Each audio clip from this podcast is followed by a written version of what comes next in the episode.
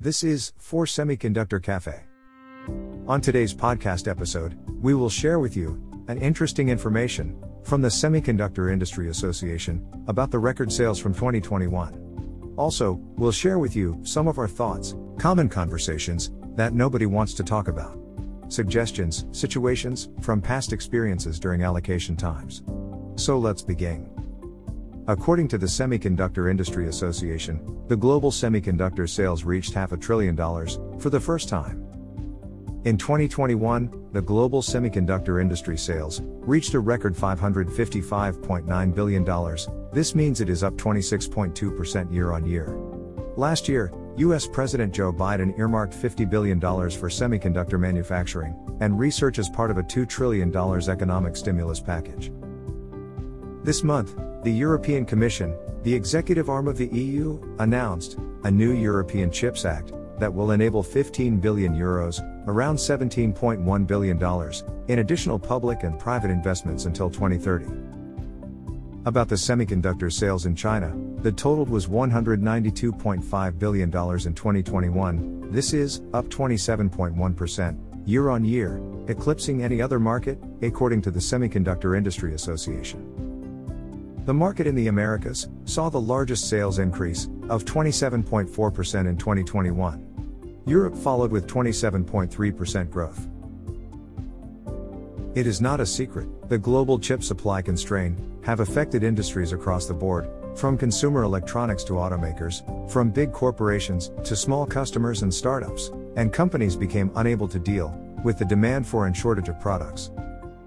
Many small and medium customers may not able to survive or could get significantly impact since they can potentially lose new contracts, investors or key end customers. As consequence, they will get hit in revenue since they are not getting parts.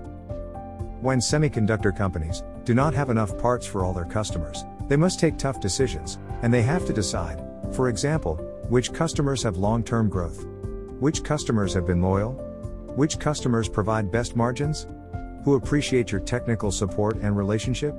Who place purchase orders according to lead times? Who should get parts and who's not? No matter how you see it, is tough for semiconductor companies, especially the sales teams, by not being able to help everyone. The decisions the companies take about how they will support their customers during supply constraint, either it will give them future revenue grow. Or, semiconductor companies will suffer the consequences when the supply constraint is over.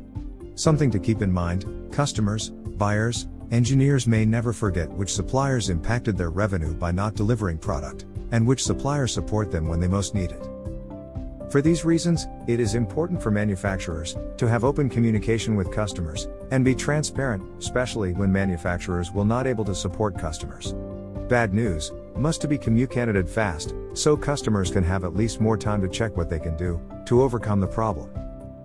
On the other side, when customers are not getting parts in the time they want, and the customer's purchase orders have a requested delivery date inside the lead time from the supplier, the last thing customers should do, this is just a suggestion, is to avoid behave or complain inappropriately, and should not threat the manufacturers and distributors about they will lose their business. Customers or buyers can suffer the consequences or get assisted or get supported by manufacturers, depending how they conduct their business and communications. We know 2021 was a very tough year for most customers that manufactures electronics, and unfortunately 2022 does not look that it will be different about supply constraint. Hope and wish by 2023 things will be better to everyone.